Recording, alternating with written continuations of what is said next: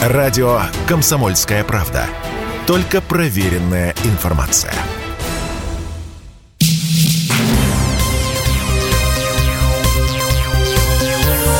Темы дня. Приветствуем всех наших радиослушателей. И на часах в нашей студии 20 часов 3 минуты московского времени. Это значит, что на большей части территории Российской Федерации сегодня завершился единый день голосования. Э, исключение, понятно, только Калининград, где выбирают губернатора. Поэтому э, пока Калининграда и Калининградской области касаться не будем. Все остальные э, регионы которые принимали участие в едином дне голосования. Обязательно обсудим мы с нашими гостями и с экспертами. Итак, сегодня выбирали глав 14 российских регионов. Э, перечислю. Владимирская, Тамбовская, Ярославская, Томская, Кировская, Саратовская, Рязанская, Калининградская, Новгородская, Свердловская области, Республика Марел, Бурятия, Удмуртия и Карелия. Также прошли выборы депутатов шести законодательных органов э, госвласти в субъектах Российской Федерации. Это Северная Осетия, Удмуртия, Сахалинская, Саратовская, Пензенская области и Краснодарский край. Э, в 12 регионах сегодня голосовали за депутатов горсоветов региональных столиц столиц. Это Барнаул, Владивосток, Горно-Алтайск, Киров, э, Курск, Омск, Петропавловск-Камчатский, Псков, Тверь, э, Черкесск и Ярославль. И в пяти городских округах, включая Москву, прошли муниципальные выборы. Ну вот, собственно, э, сейчас и будем с вами следить за тем, какие данные приходят из Центральной избирательной комиссии. Кстати, Элла Памфилова уже сказала, что избирательная кампания проходит скучновато с точки зрения нарушений. Так что, э, видим, нарушений, ну, по крайней мере, вот того, о чем сейчас известно, таких серьезных, видимо, всего 8, потому что 8 уголовных дел возбуждено на данный момент эм, по э, выборам. Все остальное, это, что называется, рабочем режиме, включая в том числе и DOS-атаки, которых было немало. С нами в студии президент Центра социальных и политических исследований «Аспект» Георгий Федоров. Георгий Владимирович, здравствуйте. Добрый вечер. Да. Ну и нашим радиослушателям я также советую не забывать, что на э, сайте kp.ru э, есть обновление по единому дню голосования. Я тоже буду следить внимательно за той информацией, которая появляется, и э, будем, если вдруг какое-то обновление, обязательно вас э, об этом информировать. Ну, а пока можно сказать, что э, в преддверии единого дня голосования, который шел три дня, в некоторых регионах, где-то два, но это вот, что называется, выбирали сами. А, Еще и прошел флешмоб, где э, записывали гимн Российской Федерации, причем где-то это делали детские коллективы, где-то бурановские бабушки, где-то большие оркестры, ну и затем, собственно, вот э, участки открывали именно таким образом, достаточно торжественно, как теперь, собственно, по понедельникам начинается э, учебная неделя в школах. Так что можно сказать, что это тоже такое довольно яркое, наверное, было мероприятие. Я не успела сегодня к открытию избирательного участка в 8 утра, пришла чуть позже перед работой, и забежала, проголосовала. Так что могу с полной ответственностью, эм, если вдруг будет кому интересно, о своих впечатлениях. Вы-то, Георгий Владимирович, проголосовали? Ну, конечно, очень. Конечно. Пришел на избирательный участок, проголосовал ножками, как говорится.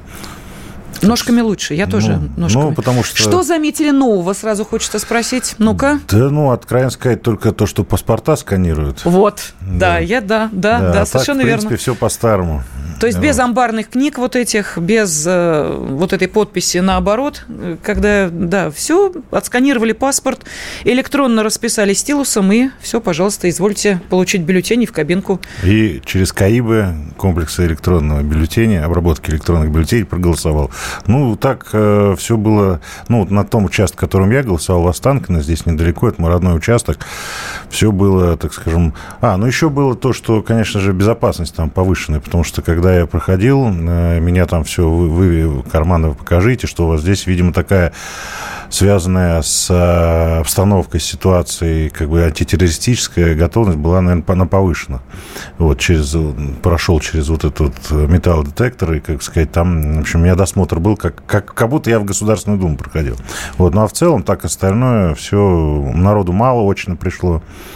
Вот, э, соответственно, там наблюдателей я видел только от двух сил, то есть от «Единой России», от там, общественного штаба. Вот, и фактически так как-то ну, как-то все очень скучно было. Именно очно. Хотя там по Москве, я знаю, были всякие там разные истории, что там какие-то скандалы были, кто-то там куда-то прорывался, пока еще не собрал всю информацию, но именно там какие-то вот такие в день голосования, какие-то шум, шумих какая-то в некоторых избирательных участках, на некоторых избирательных участках была.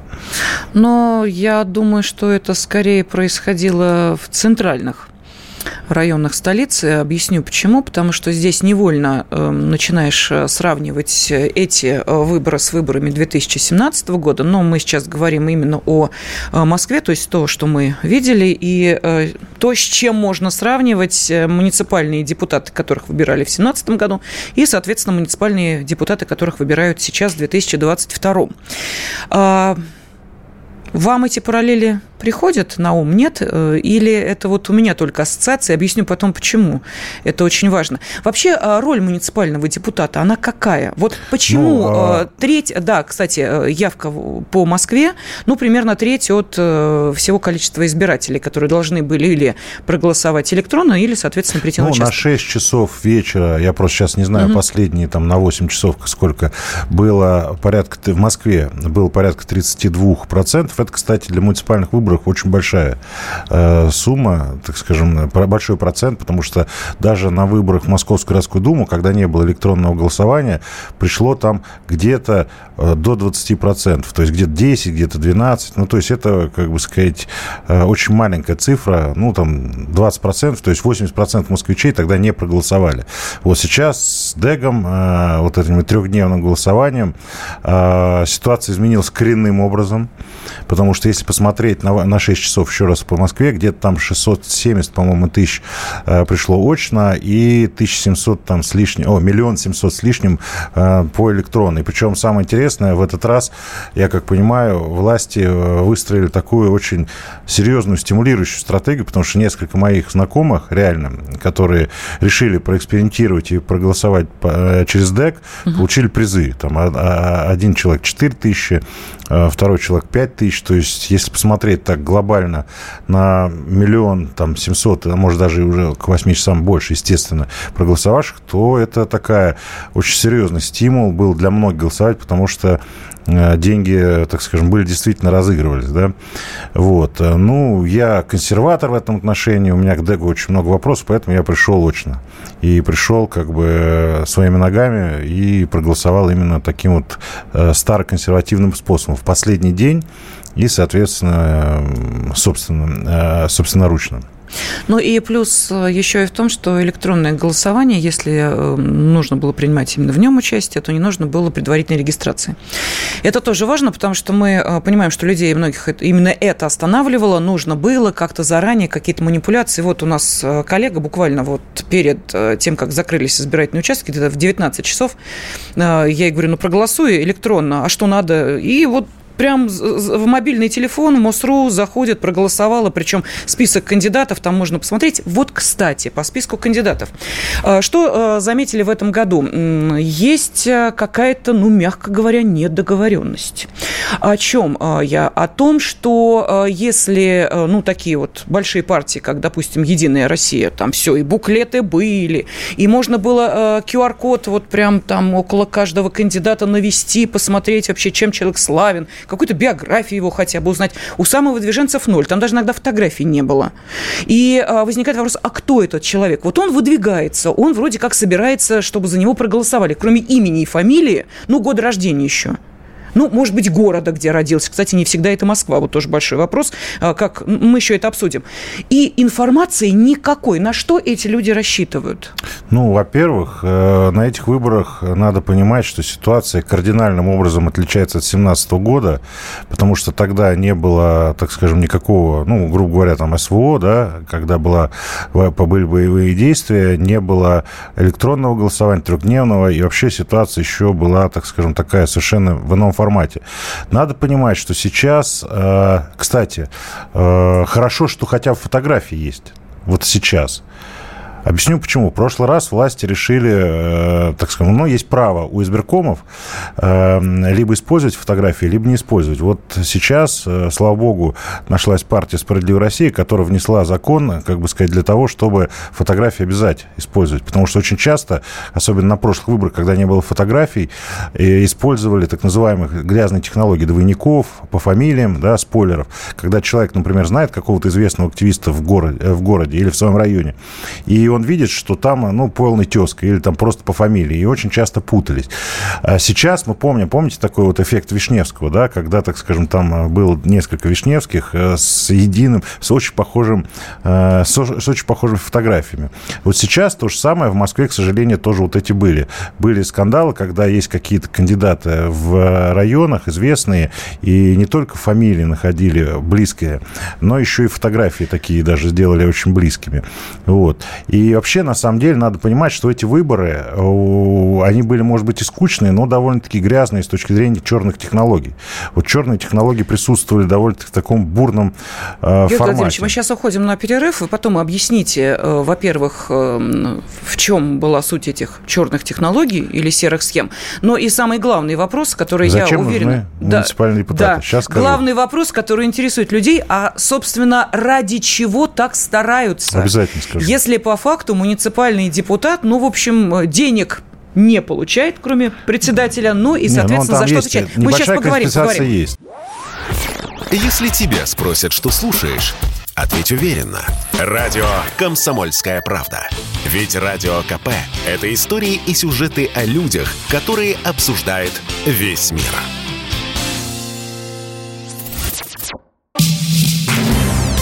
Темы дня.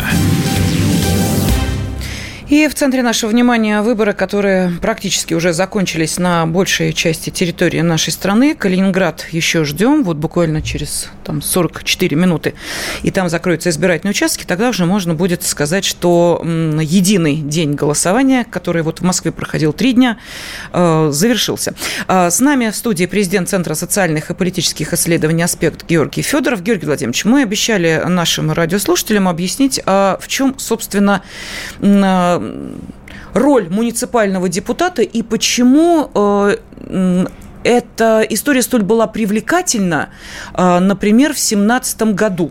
Последствия выбора 2017 года мы расхлебывать начали именно сейчас, в 2022. Расхлебывать после скандалов Красносельского муниципального округа, как мы помним, Елена Котеночкина, сбежавшая, и Алексей Гринов, севший на 7 лет. Он получил 7 лет колонии общего режима за фейки о российской армии. Это как раз муниципальные депутаты. Причем Котеночкина еще за свою работу деньги получала, поскольку была председателем в этом э, Красносельском округе. В Красносельском Яшин был сначала. Ну, вот там... это тоже 17-й год. Там у них 100%, по-моему, да. Э, было. Не, не 100, вру. Э, там у них было, по-моему, 6 6 из 10 э, депутатов вот в Красносельском, это как раз были те, кто, собственно, пришел вот по этому умному голосованию, прошел по нему. Э, когда люди ну, сидели там, по домам не, не, и думали, да, ну кому это надо? Надо, да. надо ради справедливости сказать, что там никакого умного голосования не было в тот период времени. В тот период угу. времени был так называемый э, Убер Каца Гудкова. Это чуть другая. Это может быть прообраз УГ, да, так угу. скажем. Ну, это надо сказать, что это экстремистское, что вот это у меня, чтобы, чтобы не, не проблемы. Конечно, обязательно, да. Да, что как да. там это признано экстремистское умное голосование, признано экстремистским, в общем, в Российской Федерации законы. Вот. Так вот, э, тогда было э, именно вот этот тут Убер Каца и Гудкова, который, так скажем, именно вот из этой всей массы вы, выстроил вот типа прообраз вот этого так называемого УГ на тот период времени. Но тогда еще УГ не было, даже близко. Вот. Поэтому тогда это сработал именно Кац и Гудков. Кац – это известный политтехнолог, Гудков – один из лидеров либеральной позиции, который сейчас и тот, и другой за рубежом. Вот. И, Иноагенты и прочее. Ну, да, и, да. наверное, да. Я просто не, не слежу за деятельностью угу. КАЦа, поэтому как бы не могу сказать, там, агент он, не агент, иноагент, не агент. Но то, что они все за рубежом, это сто процентов. Ну, в общем. И а, в семнадцатом году надо понимать, что после 2014 года а, у либеральной оппозиции, ну, как бы сказать, а, была задача взять власть, в том числе и на муниципальном московском уровне. И, соответственно, тогда мы помним, были были протестные настроения, очень серьезные, именно либеральные. Тогда, так скажем, стали подниматься. Ну, тогда уже начал э, проявляться экономический кризис в 2014 году, когда начался падение уровня жизни и так далее. Когда вот это вот э, начался переход на, после Крымского консенсуса на, так скажем, другие определенные рельсы нашей власти. И в тот период времени стратегия оппозиции, либеральной именно оппозиции, это было как бы занятие максимального количества э, вот этих вот муниципалитетов для того, чтобы, я как понимаю, э, Гудков хотел идти на мэра Москвы. И, соответственно, для них им нужно было взять хотя бы там, э, сколько там, не меньше 10% от э, всех муниципалитетов для того, чтобы там было представительство, чтобы они могли собрать муниципальный фильтр, минуя партию «Единая Россия». Потому что надо понимать, что все выборы в Москве, которые происходили, все кандидаты, даже тот же самый Навальный, они брали подписи, когда он был кандидатом мэра, они брали подписи у «Единой России». И КПРФ, и «Справедливой России», все. То есть, э, потому что муниципалитеты контролировала «Единая Россия», э, так скажем, в большинстве.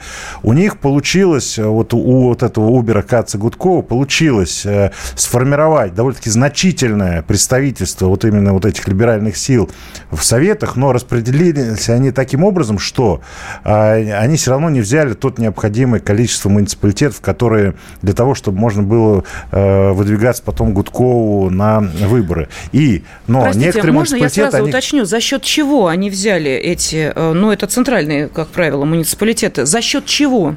Ну, надо понимать, что, во-первых, э, в Гудков мобилизовал довольно-таки серьезные деньги э, на вот этот вот проект. Потому что КАЦ, надо понимать, что он такой человек не дешевый, да, он работает очень, как бы сказать, по-крупному, работал.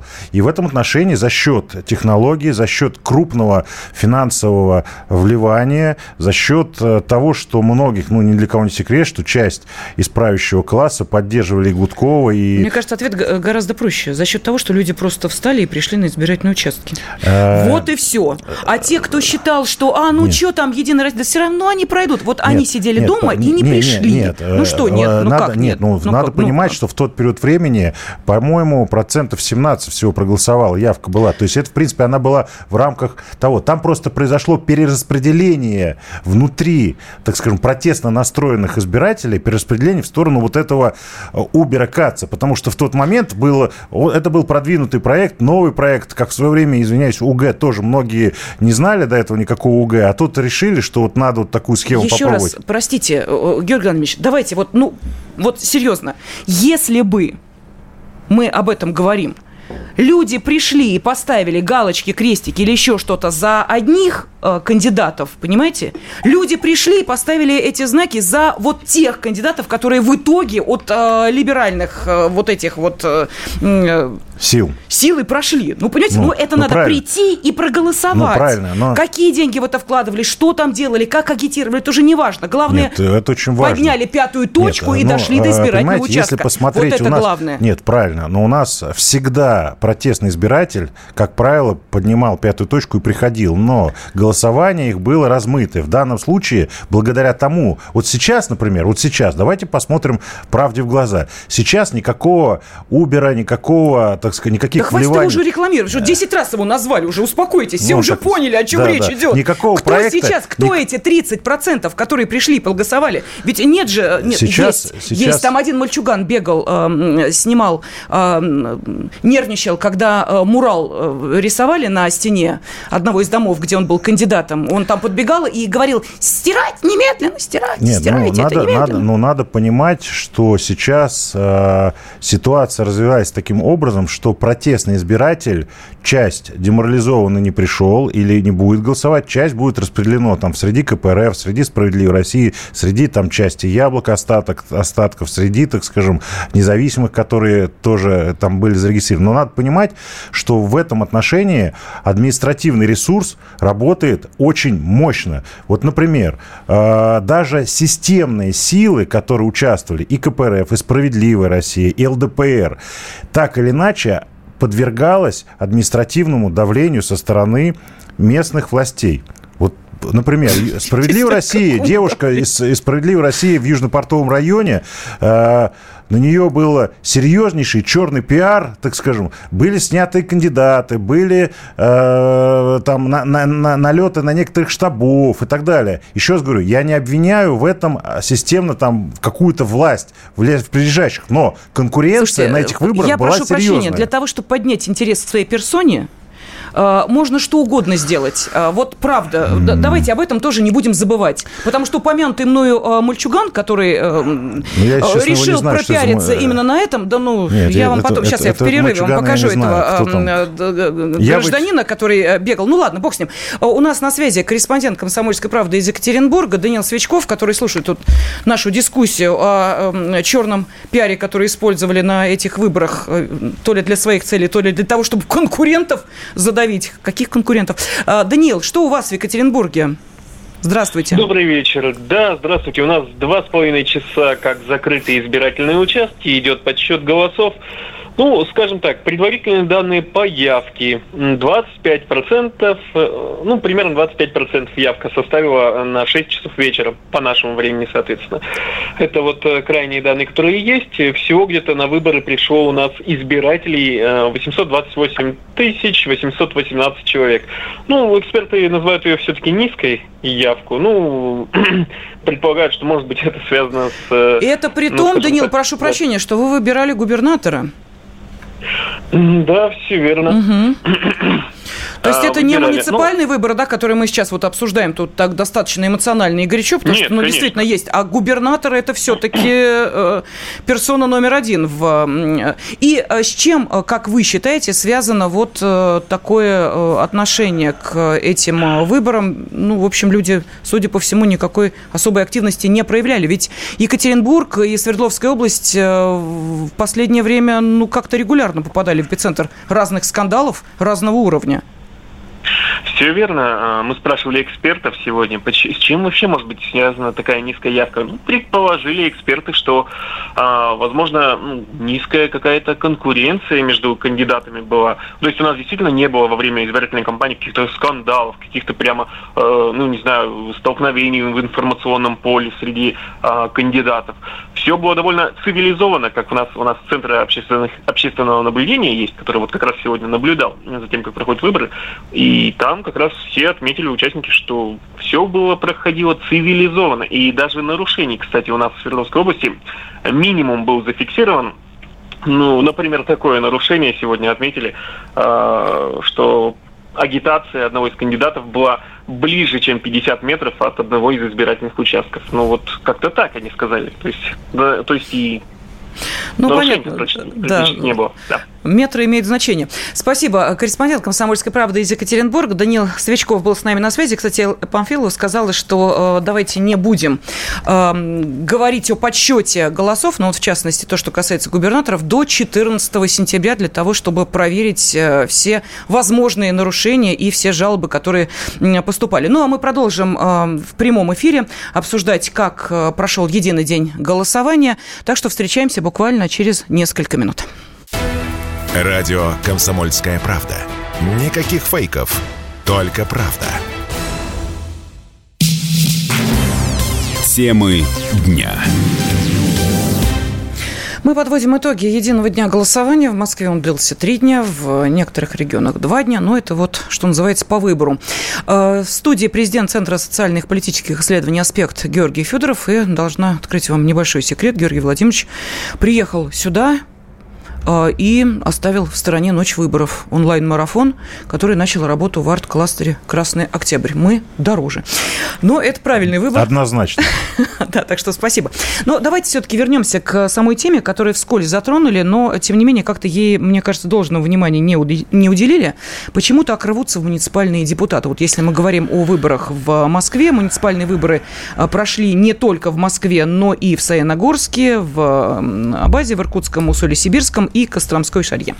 Ну, надо понимать, что муниципальный депутат – это представитель народа на самом низком муниципальном уровне. То есть это как правило, человек, который является соседом, активистом, который хочет изменить свою малую родину, двор, там, я не знаю, район э, в лучшую сторону, либо не хочет это сделать, вот, либо какие-то другие у него цели и задачи. То есть это самый низкий уровень такой вот э, политической жизни. Надо понимать, что, как правило, муниципальный депутат в 90 там, случаев это не политическая фигура, потому что требования у него, к нему совершенно иного характера, там, чем депутатов городского или даже федерального уровня.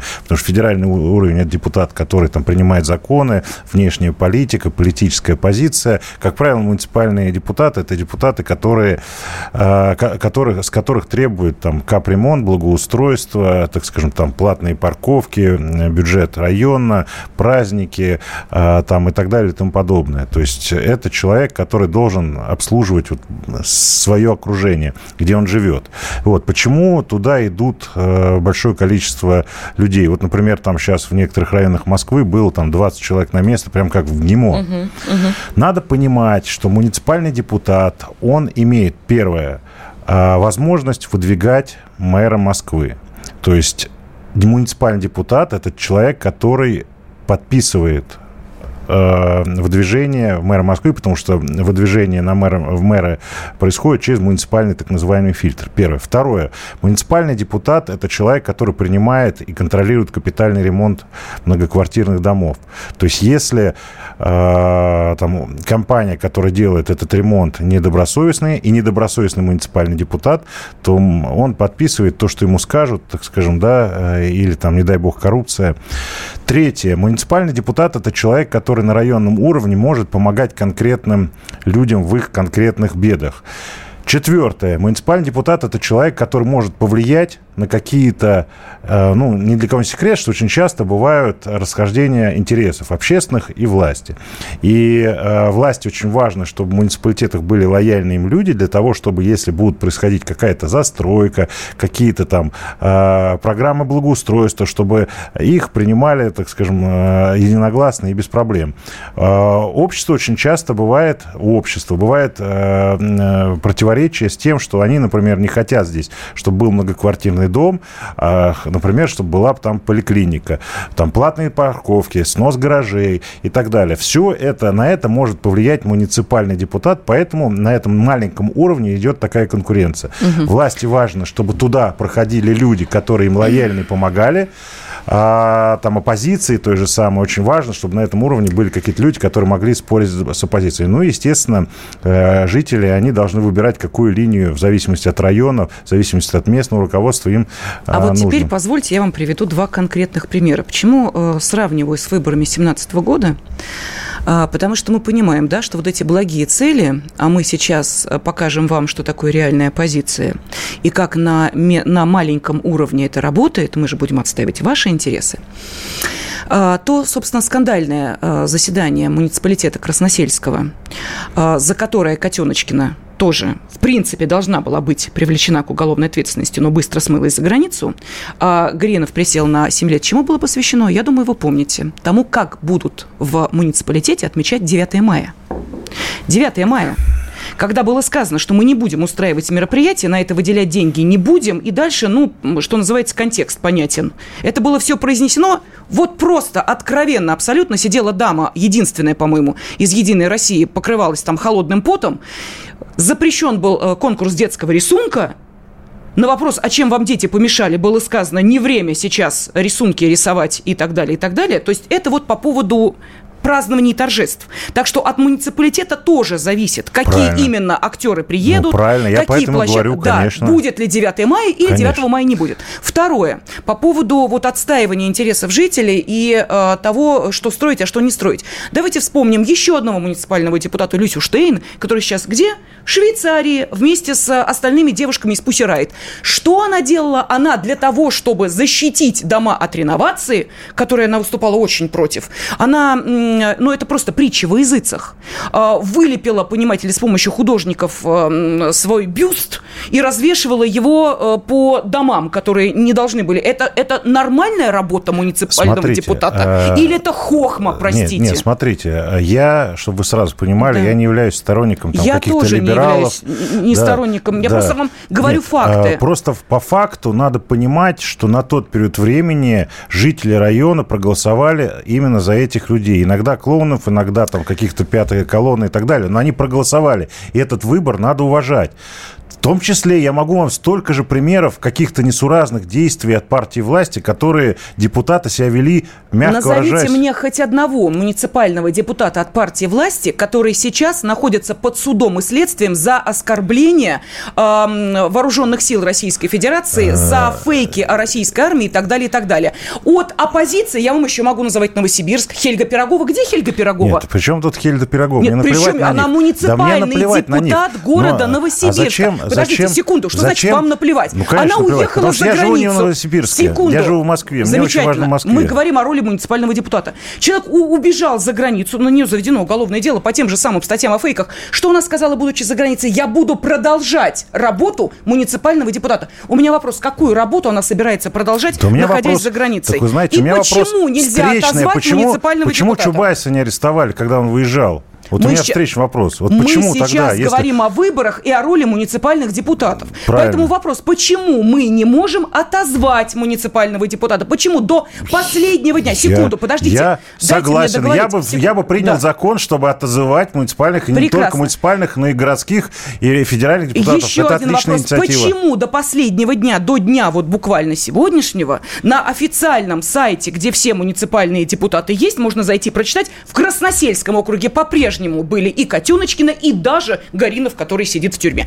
Вот это что? Это как? Вот у меня просто вопрос возникает. А, к роли муниципального депутата и возможности а, людям у школе они сделали, ну, может быть, под влиянием очарования кого-то, не очень правильный выбор, и этот выбор уже очевиден всем, отозвать этого депутата. Почему такой процедуры нет? Или если есть, то Но почему она во... так сложна? Стоп. Угу. Это, это, во-первых, такой процедуры, к сожалению, нет. Нет. Да, и, к сожалению, такой процедуры нет ни федеральных депутатов, ни региональных, но это вопрос к партии власти, которая имеет конституционное большинство в федеральном парламенте. Если Единая Россия захочет внести такой продвинутый закон, она это может, сможет сделать, не оборачиваясь ни на, еди, э, ни на справедливую, ни на КПРФ, ни на ЛДПР, потому что они имеют конституционное большинство. Это вопрос именно к власти, потому что не если, например, справедливая Россия захочет этот закон, кстати, она бывала, такие инициативы э, высказывала, справедливая Россия хочет внести такой закон, чтобы муниципальных депутатов и так далее, э, как бы сказать, есть возможность отзывать. Угу. Но если партия э, Единой России не поддержит этот закон, то он не будет принят, потому что, еще раз повторюсь, у нас конституционное большинство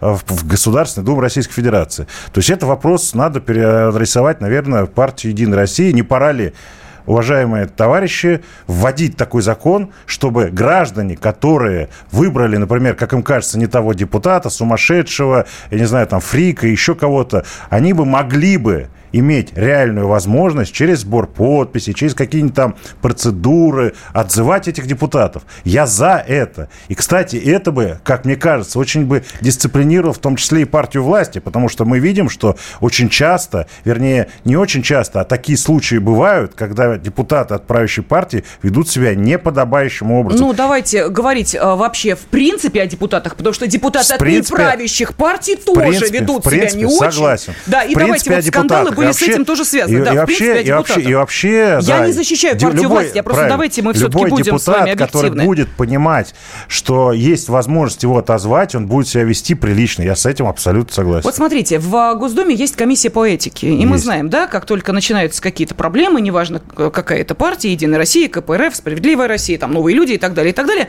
а, есть, ну, хоть какой-то фильтр, который эм, какое-то отношение к деяниям этого депутата высказывает, ну, а дальше уже, соответственно, соответственно, принимаются определенные решения самой или партии, ну или э, на более высоком уровне.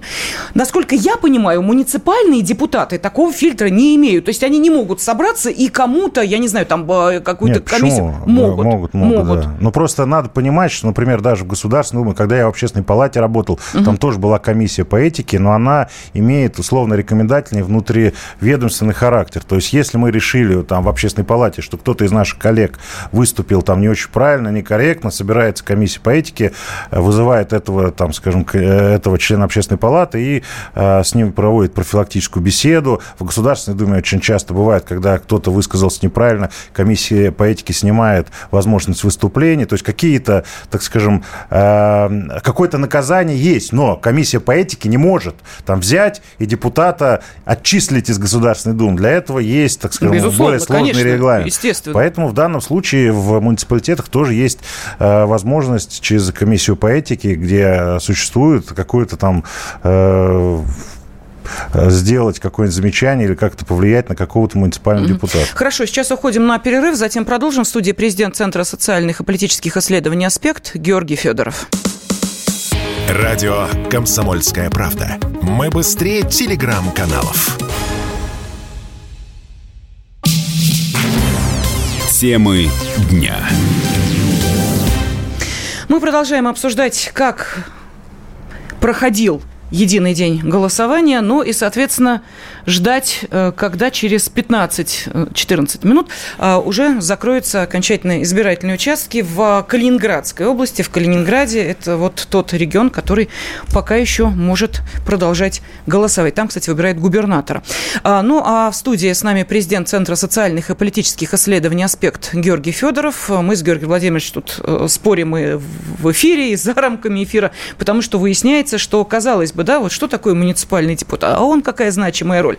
И, э, понимаете ли, отозвать-то его избиратель не может. И даже если муниципальный депутат уже уголовник, то он все равно продолжает оставаться муниципальным депутатом. Если сбежал из России, из России он все равно будет говорить, а я буду продолжать. Не-не-не, секундочку, я хочу поправить. Давайте. Уважаемые коллеги, э, уголовник, он не может быть муниципальным депутатом, как может. только будет решение суда. Пока решения суда нету, он не уголовник. Алексей Гаринов еще раз 7 лет а сейчас находится э, в колонии общего режима. Уголовник уже, уже сидит. До недавнего дня он по-прежнему, его лицо красовалось среди муниципальных депутатов. А, можете даже, вот если была бы возможность зайти проверить, Красносельского округа столицы. Вот, ну, вот, а вот, вы не в Красносельском округе столицы я живете? Я не в Красносельском. Слава богу, нет. Нет, Как-то нет. на Красносельске у вас особый вы знаете, акцент. А, я просто советую вам, вы, может быть, не видели вот это заседание, вы просто зайдите, ну, вот из любопытства послушайте, что там говорили, вы поймете, почему я так, э, собственно, эмоционирую по этому поводу. С нами на связи заместитель главы наблюдательного совета Москвы Александр Асав. Александр Николаевич, здравствуйте. Как сложно вы меня представили. Во-первых, заместитель как написали, штаба так и по наблюдению за выборами. Я Александр не знаю, что совет. Я тоже не знаю. Мне вот что написали, то я, собственно, и э, ну, процитировала. Я, я, соответственно, позвольте, я скажу да, для слушателей, чтобы заблуждений не было. Значит, заместитель руководителя штаба по общественного штаба по наблюдению за выборами в городе Москве. Все. И э, самое главное, это тот человек, благодаря которому можно было хоть что-то о кандидатах э, узнавать разного уровня. Вот спасибо вам за то, что такую информацию собирали, аккумулировали и давали возможность э, желающим хоть что-то узнать о э, кандидатах в депутата, зайти и посмотреть, хоть очень, на их лица. Очень, очень полезный сайт. Очень полезный, полезный сайт. Асафов, Серьезно? Да, молодец. Я прям пользуюсь только им. Благодаря Александру Николаевичу я хоть узнала, кто у меня в Марино муниципальные депутаты могут быть. Так, Александр Николаевич, что вы скажете по по поводу, э, собственно, самой процедуры. Видите, как мы вас сразу похвалили. Теперь ждем от вас, соответственно, оценки э, этого дня или трех дней, как в Москве. Пожалуйста. Ну, вас наверняка э, интересует не процедура, а ход голосования, угу. что можно сказать, что было. Ну, во-первых, соответственно, сейчас идет соединение ключей дистанционного электронного голосования. То есть еще голосование закончилось, но сами процедуры еще продолжаются. Впереди нас ждет подсчет голосов, причем поскольку у нас в Москве да и такая, такая ситуация там везде по стране. Не все участки оборудованы КАИБами, то есть комплексами автоматической обработки бюллетеней. Вот этот ручной подсчет, он займет какое-то время. И можно будет сказать, что выборы состоялись, да, несколько позднее, когда мы с вами поймем результаты. Сейчас пока еще электоральные процедуры идут. Если по ходу голосования, надо сказать, что, конечно, оно отличалось от предыдущих, но это каждый электоральный цикл у нас отличается от предыдущего. Вот есть много там забавных историй, это там приводили хорька на участок, на участке танцевали цыгане, простые люди танцевали, а там человек пришел в костюме трансформера. Ну вот всегда выборы, соответственно, с такими обстоятельствами да, у нас проходят. Люди проявляют смекалку, юмор, да и, и просто, ну, видимо, осеннее настроение, да, специфическое. Что касается, там, самый популярный вопрос, какие были там негативные обстоятельства. Ну, во-первых, система дистанционного голосования, а также система наблюдения за дистанционным голосованием подвергалась хакерским атакам. Там счет на тысячи, да, точной цифры у меня нет, но были постоянные попытки, так или иначе, да, вмешаться в ход голосования с этой стороны. Что касается нарушений, связанных с нарушением 67-го федерального закона о выборах, то нарушений, э, которые повлияли, могли на результат, э, общественный штаб э, не установил. То есть все обращения, которые были, они касались там разных обстоятельств. И каких-то человеческих недопониманий, да, человеческого фактора, и там какой-то рьяной работе избирательных комиссий, не, не до конца понимания со стороны, там, например, там, депутатов Мосгордумы, как вообще выборы устроены, да, это отдельная какая-то история, да, забавная была. Много а что такое, было, Александр Николаевич, можно? Что значит недопонимание, как выборы устроены? О чем речь? Например, один из депутатов Мосгордумы, я не буду называть, да, пытливым это легко обнаружить в Яндексе, значит, э, пришел в территориальную избирательную комиссию и сказал, какие-то странные ящики печатают какие-то странные бумаги, да, а это просто принтер дистанционного электронного голосования. А потом он пришел на обычный участок и сказал, э, власть совсем обнаглела, э, поскольку КАИП печатает только количество бюллетеней, которые в него э, положены. Он не печатает дистанционное электронное голосование. Это невозможно, да? Но, тем не менее, люди вот подобные выводы делают. У меня вообще странная, как бы, я не понимаю, как они тогда избрались-то, если у них такой уровень понимания на наших электоральных процессов. Но это из серии забавных, а так, если серьезно, надо сказать, что э, люди активно голосовали, э, явка очень высокая, та вот, которую мы видели там на 18 часов, это последняя цифра, о которых мы можем говорить, там больше 30%. Следующая цифра мы увидим только подсчетом. И, конечно, э, вот те, скажем так, конспирологические теории о том, что выборы не надо проводить, что никто не придет, что в текущей ситуации санкционного давления и проведения специальной военной операции вообще не до выборов. Мы видим, что выборы – это часть нашей нормальной общественной жизни – и, безусловно, решение их проведения было правильным. Люди пришли, люди проголосовали, но результат мы с вами узнаем скоро. Александр Николаевич, а вот эти 32 э, с э, небольшим процентом, мы сейчас говорим о э, голосовании в Москве, э, это те, кто пришел на избирательные участки, и те, кто проголосовал электронно, да, насколько Дистанционно, да. Да, да, да, да дистанционно. Да, а вот вы можете объяснить, а чем все-таки вызвана, по вашему мнению, вот эта явка? Вот, например, Георгий Владимирович в самом начале как-то достаточно скептично, да? Я сейчас Абсолютно отнесся к в три раза, напомню, электронным... что электронное голосование угу. в три раза больше, чем примерно, ну, на 6 часов. Я, кстати, Александровским как раз информацией Асафовым и пользовался, его этим э, телеграммом, да, в три раза больше, чем, ну, примерно в три раза, чем очно. То есть очно там 670, по-моему, а миллион семьсот э, электронное. То есть в три раза это что-то какой-то космос давняя, давняя наша дискуссия с Георгием Владимировичем. Мы много над тем полемизируем. Скажу по нынешним обстоятельствам. Во-первых, все парламентские партии, за исключением одной, призывали своего избирателя голосовать электронно. Во-вторых, а, существует программа «Миллион призов» для участников электронного голосования, благодаря которой они могли поучаствовать там, в получении тех или иных призов. В-третьих, мы видим, что доверие среди москвичей к дистанционному электронному голосованию задолго до даты голосования было очень высоким. И оно росло в динамике, да, об этом говорит данные независимой социологической компании Russian Field. В-четвертых, А на этих выборах дистанционно проголосовало большое количество очень известных людей. Например, такой достаточно широко известный человек, как Владимир Путин, менее известный человек Мишустин, а, Сергей Семенович Собянин, а, Дмитрий Песков и еще вот ряд фигур подобного ряда, которые никогда до этого не голосовали, по крайней мере, в публичном поле об этом не было известно, на муниципальных выборах, потому что выборы это действительно не очень высокого уровня.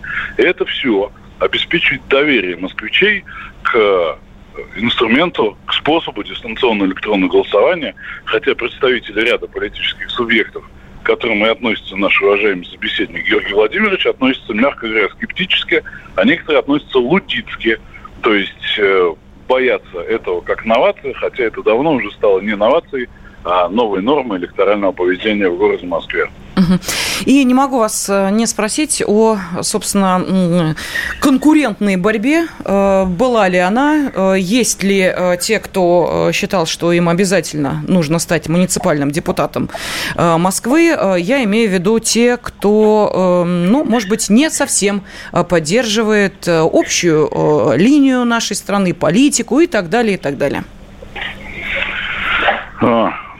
Конечно, весь спектр представлен политических э, сил, ну, практически весь, да, и эти люди, да, эти кандидаты, и сейчас вот несколько человек присутствуют э, в штабе общественном да, с позициями, скажем, мяг, мягко говоря, там, диаметрально противоположными позиции партии власти, они также участвуют как бы, в выборах.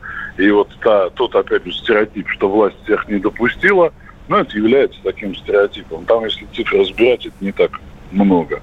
Ну, если мы не, не берем в расчет тех, кто нашу родину покинул и по этим основаниям не принял участие в кампании. Угу. Спасибо. Александр Асафов был на связи с нашей студией. Боюсь ошибиться в титре, поэтому просто э, скажу, что человек, который э, не просто знает, что такое выборы... Зам руководителя общественного штаба за наблюдение за выборами в городе Москве. Браво, отлично. Все, вы за меня эту функцию выполнили. У нас остается меньше минуты.